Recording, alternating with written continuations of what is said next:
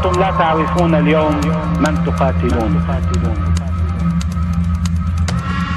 أما حزب الله لا يمكن أن يكون في جبهة في أمريكا أو في إسرائيل أو في نابشوا قبور وشقوا صدور وقاطعوا رؤوس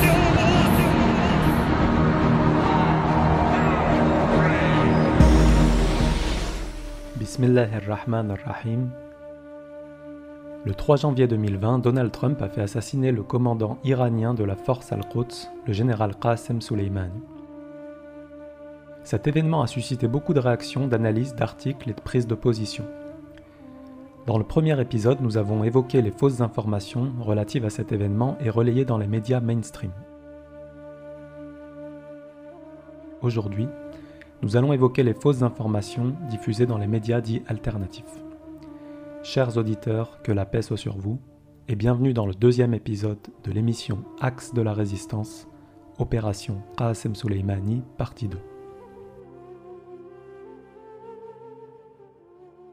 Alors avant de commencer, deux remarques. La première, c'est qu'il s'agit là d'un sujet trop long pour être traité intégralement, et nous allons donc concentrer nos remarques sur l'analyse qu'un média alternatif francophone a produit sur son compte YouTube. La deuxième remarque, c'est que contrairement aux mensonges diffusés dans certains médias mainstream, les erreurs émises dans le compte YouTube qui nous intéresse aujourd'hui n'avaient pas pour objectif de porter atteinte au général Qasem Soleimani en l'accusant de terrorisme, par exemple. Enfin, l'analyste qui a diffusé euh, des erreurs dans son média alternatif s'oppose radicalement à une guerre contre l'Iran. Donc entre les erreurs diffusées dans les médias mainstream que l'on a analysées lors du premier épisode et les erreurs diffusées dans ce média alternatif qu'on va étudier aujourd'hui, la différence d'intention est donc extrêmement claire. Pour toutes ces raisons, ce média et cette personne ne doivent pas être salis. Ils doivent être respectés tout en corrigeant ce qui doit l'être bien entendu, mais sans porter atteinte à leur honneur, car on ne peut pas mettre en doute leur intention. Nous ne citerons donc pas la personne concernée pour ne pas créer d'animosité, il s'agit juste de rétablir la vérité dans un esprit de complémentarité et non de rivalité. Je vous propose donc d'entrer dans la première partie, les prétendues incohérences de la version officielle de l'assassinat, selon l'analyste en question.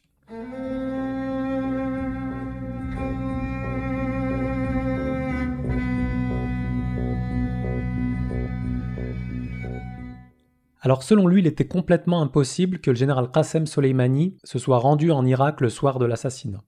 Euh, ce qu'on essaie de nous faire croire, c'est que l'homme le plus rusé, l'homme, le, génie stratégique du régime iranien, recherché par les États-Unis, est allé se foutre le nez à Bagdad, la forteresse américaine au Moyen-Orient, des troupes américaines partout, de la CIA, cest dire le gars est allé se foutre le nez là-dedans alors qu'il était recherché par les Américains. Le général Qassem Soleimani se rendait constamment en Irak. C'est lui qui a mené en Irak les principales batailles qui ont abouti à la chute et à l'anéantissement de Daesh dans ce pays. À titre d'exemple, le général Qassem Soleimani était en Irak au mois de juin 2014 à Bagdad, au mois d'août 2014 à Erbil, au mois de mai 2016 à Fallujah, au mois de novembre 2016 à Mossoul, au mois de décembre 2018 à Bagdad et il se trouvait également en Irak au mois de novembre 2019. Et ceci est documenté par les médias iraniens, irakiens, syriens, saoudiens, israéliens, américains. Tout le monde est d'accord là-dessus. La deuxième prétendue incohérence soulevée par l'analyste en question, c'est que la bague photographiée sur le cadavre du général Qassem Soleimani le soir de son assassinat ne correspond pas à la bague qu'il portait dans une interview donnée à une chaîne de télévision plusieurs mois plus tôt. Est-ce que c'est la même bague? Regardez comme il faut. Vous voyez, ça ici, c'est la photo ici. Vous avez la photo euh, de, la, photo bien connue de Soleimani et la photo de cette main qui n'est pas la main de Soleimani parce que ce n'est pas la même bague. La personne qui, a été sautée, qui a, sauté dans la voiture, il y, a, eu une frappe américaine, il y a probablement eu une frappe à missile de tiré, etc. Mais la personne qui était dans la voiture, c'était pas Soleimani. Est-ce que, hein? Fox News nous a montré les images du crime. Et c'est pas la même bague. C'est pas Soleimani qui était dans la voiture. Ici, cet argument témoigne d'une relative méconnaissance du monde oriental et spécifiquement de la culture chiite, disons, puisqu'en fait, chez les chiites, les pierres montées sur des bagues ont des vertus qui diffèrent en fonction de leur couleur ou de leur catégorie, et ces bagues sont portées massivement par la majorité des chiites. Il est donc tout à fait commun pour eux d'en avoir plusieurs, y compris de même couleur. Et pour preuve, on trouve de partout des photos euh, montrant les différentes bagues du général Qasem Soleimani ou encore de personnalités comme Saïd Hassan Nasrallah, et certaines de ces bagues sont parfois de même couleur sur des montures différentes.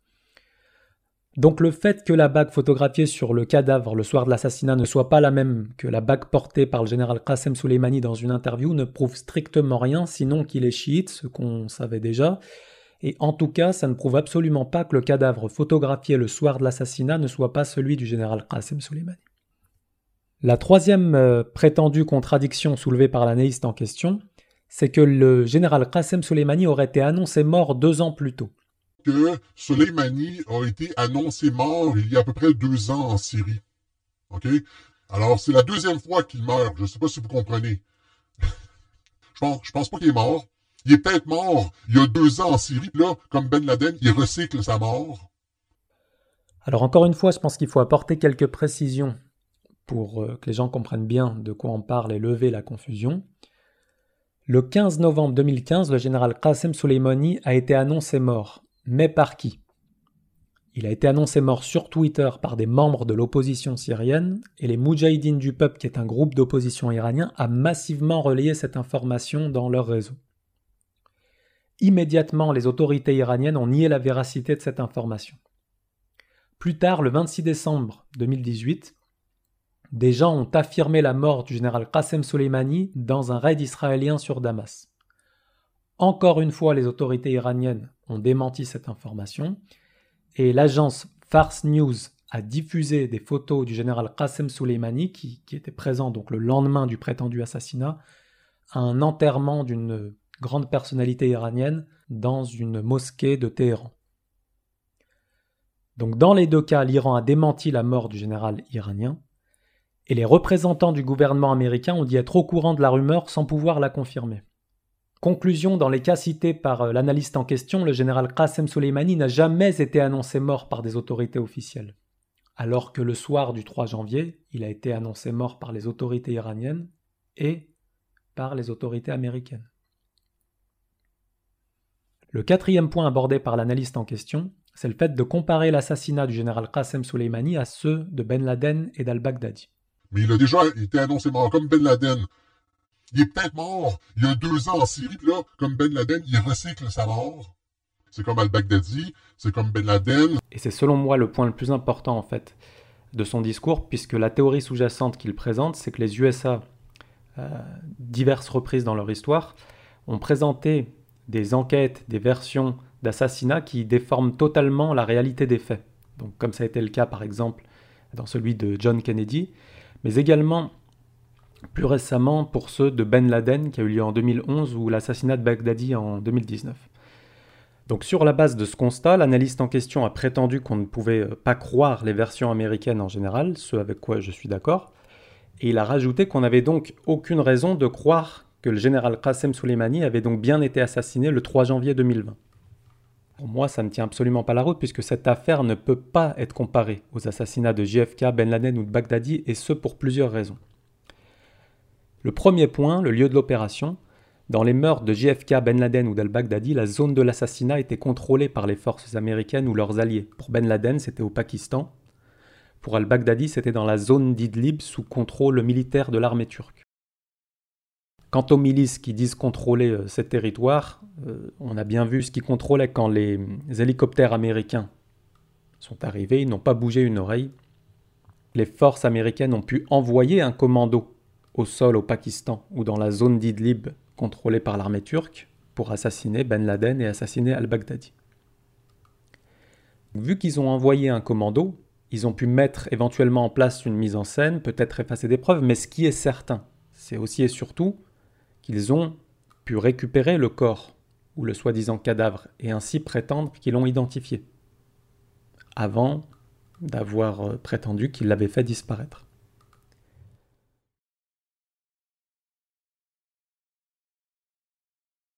Leur version ne provient que d'une source unique, la leur. Et donc dans ce cas, le doute est extrêmement légitime puisqu'effectivement, dans le passé, ils ont déjà présenté des versions qui étaient incohérentes, contradictoires, et donc là-dessus, le doute est légitime, pas de problème. Mais dans le cas de l'assassinat du général Qassem Soleimani, l'affaire est totalement différente. Premier point, le lieu de l'opération. La zone n'était pas contrôlée par l'armée US ou euh, des alliés des États-Unis. En Irak, la plus grande force présente au sol et la plus influente, c'est le Hajj Charbi. C'est eux qui contrôlent la situation au sol et personne d'autre. C'est ni les Kurdes ni les Américains. Le Hajj Charbi, c'est les Kata'ib Hezbollah, Rasa'ib Ahlul Haq, les brigades Imam Ali, Harakat nujaba et d'autres groupes de l'ancienne résistance euh, irakienne euh, contre l'occupation américaine. Le Hajj Charbi, c'est également ceux qui ont récupéré la majorité des territoires contrôlés par Daesh en Irak dans des combats extrêmement féroces.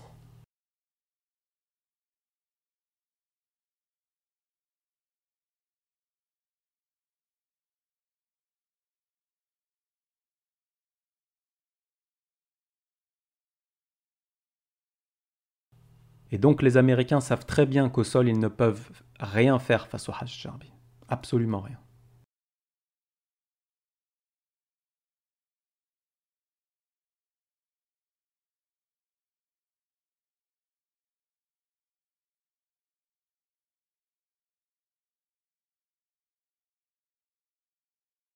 Et donc ça nous amène au deuxième point, c'est le fait que les Américains, pour assassiner le général Qassem Soleimani, ne pouvaient pas envoyer un commando à terre. C'était absolument inconcevable. Et ceci nous amène au troisième point, c'est que les Américains ont dû choisir un autre mode opératoire pour effectuer cet assassinat. Ils ont dû tuer le général Qassem Soleimani par une frappe aérienne, depuis les airs. Quatrième point, c'est que comme ils n'ont pas pu envoyer de commando au sol, ils n'ont pas pu récupérer le cadavre.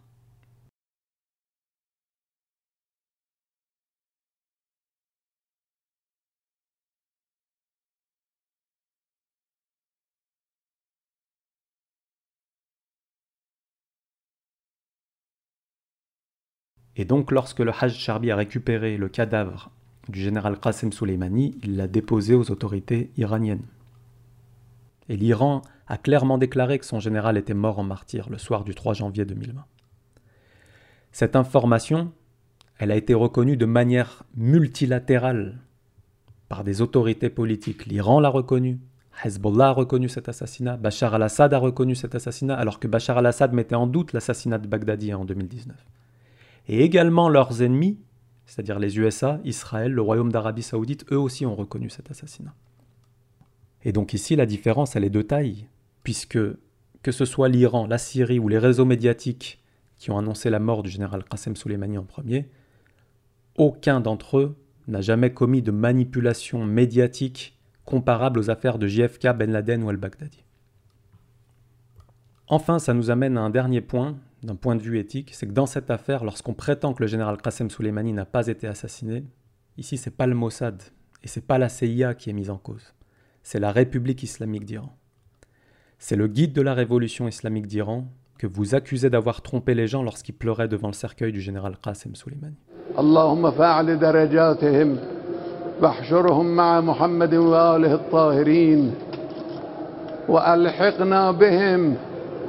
وارزقنا الشهادة في سبيلك يا مولاي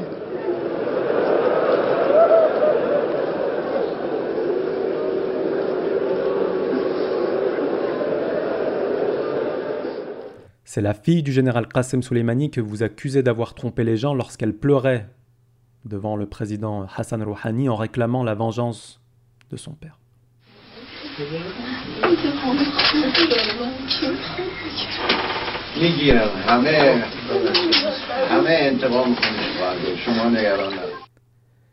Et également, c'est le peuple iranien et c'est cette nation tout entière dont vous mettez en doute le niveau de conscience lorsque par millions, ils sont allés se recueillir et pleurer devant le cercueil du héros qui a fait tomber Daesh en Irak, le général Qassem Soleimani. Et cette nation, ici, il faut être clair. Cette nation, le monde entier doit la respecter. Le monde entier doit la respecter parce qu'en 2012-2013, le monde entier pensait que Bachar al-Assad allait tomber. Les gouvernements, les médias, Le seul soutien étranger qui a empêché que Damas ne tombe entre les mains des milices terroristes comme Daesh ou Al-Qaïda, c'est l'intervention de la force al-Quds iranienne en Syrie et l'intervention de Hezbollah. Et à l'époque, il faut être bien clair, il n'y avait pas d'avion russe dans le ciel syrien. Ici, la Russie doit être remerciée un million de fois pour ce qu'elle a fait en Syrie, mais il faut aussi se rappeler que lorsque l'Iran et Hezbollah ont envoyé des hommes au sol, il n'y avait pas d'aviation russe en Syrie. On parle de 2013, 2014 et de janvier à septembre 2015. L'Iran, c'est également la première nation à avoir envoyé du soutien en urgence à Bagdad et à Erbil pour empêcher la chute de la capitale irakienne face à Daesh en juin 2014.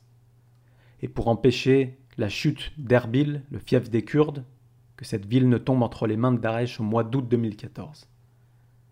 Et en Irak, il n'y avait pas les Russes pour venir participer à la lutte contre Daesh.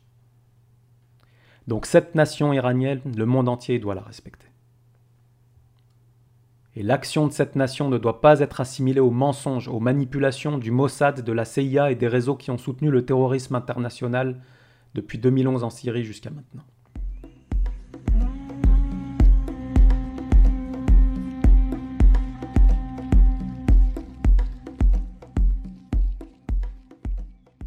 Je vous propose maintenant d'entrer dans la deuxième partie, la raison de l'assassinat et ses finalités.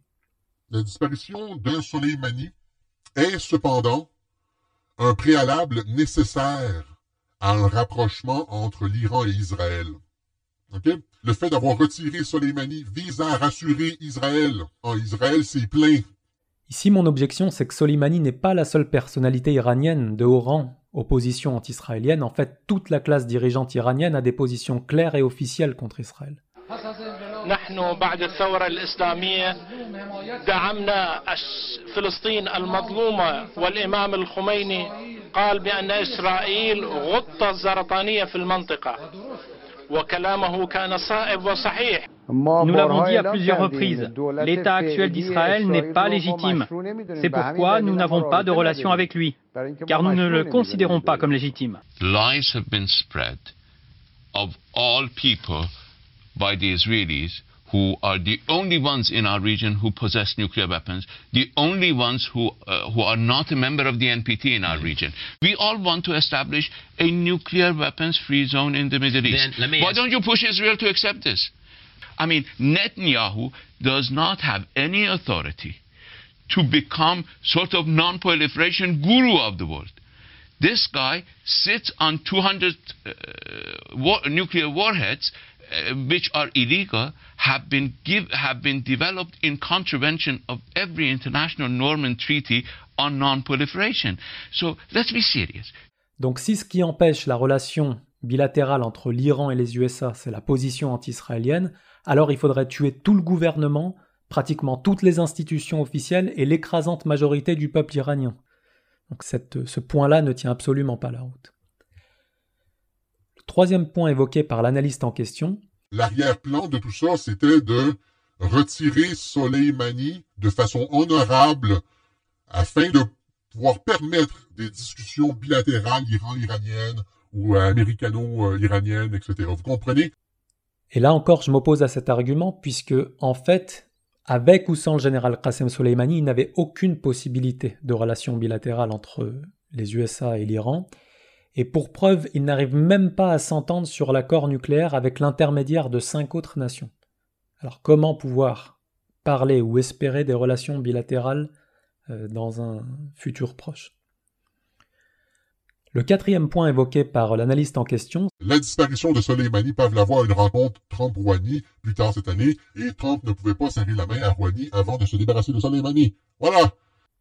Or, cette affirmation contredit totalement la réalité, puisqu'avant même l'assassinat du général Qasem Soleimani, Trump avait déclaré publiquement vouloir rencontrer des responsables iraniens, dont Hassan Rouhani et Mohammad Javad Zarif, qui est le chef de la diplomatie iranienne. Or, ce sont les Iraniens qui ont refusé de rencontrer Donald Trump. Et ici, l'assassinat du général Qasem Soleimani n'a absolument rien changé. Les responsables iraniens Rouhani et Mohammad Javad Zarif refusaient de rencontrer Donald Trump avant l'assassinat du général Qasem Soleimani, et ils continuent de refuser de rencontrer Donald Trump après l'assassinat du général Qasem Soleimani. Ici, il faut rapidement relire les faits qui se sont déroulés dans le processus de négociation sur l'accord nucléaire. En vérité, avec l'élection de Hassan Rouhani en 2013, l'administration Obama a vu une opportunité, une ouverture pour euh, entamer des négociations euh, sur euh, le nucléaire iranien. De 2013 à 2015, ces négociations ont eu lieu entre l'Iran et six autres pays, qui sont la France, le Royaume-Uni, l'Allemagne, la Russie, la Chine et les USA, et un accord a été trouvé et signé en 2015. Donc Qasem Soleimani n'a jamais empêché ces négociations. Celui qui a rompu l'accord signé par les USA, c'est Donald Trump lorsqu'il s'est retiré publiquement de ce même accord en 2018, et c'est donc lui qui a empêché l'application de l'accord, ce n'est pas Qasem Soleimani. À ça s'ajoute que depuis l'assassinat du général Qasem Soleimani, c'est-à-dire plus de cinq mois plus tard, les négociations n'ont pas avancé d'un poil. Ce n'est donc pas le général Qasem Soleimani qui, aujourd'hui depuis sa tombe, peut empêcher l'avancement des négociations. La raison de son assassinat se trouve donc ailleurs.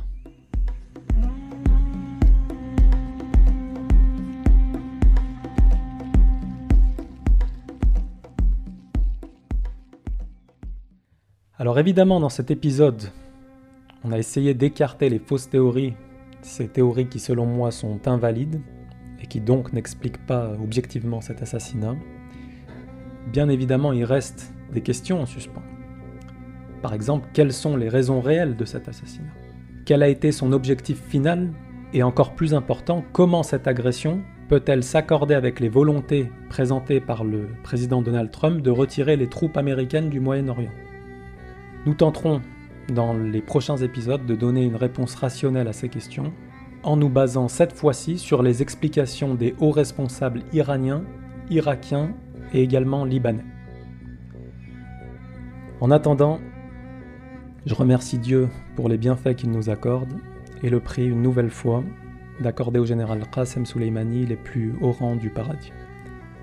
Chers auditeurs, que Dieu vous garde et que la paix soit sur vous. Alhamdulillahi Rabbil Alameen. Wassalamu alaikum wa rahmatullahi wa barakatuh.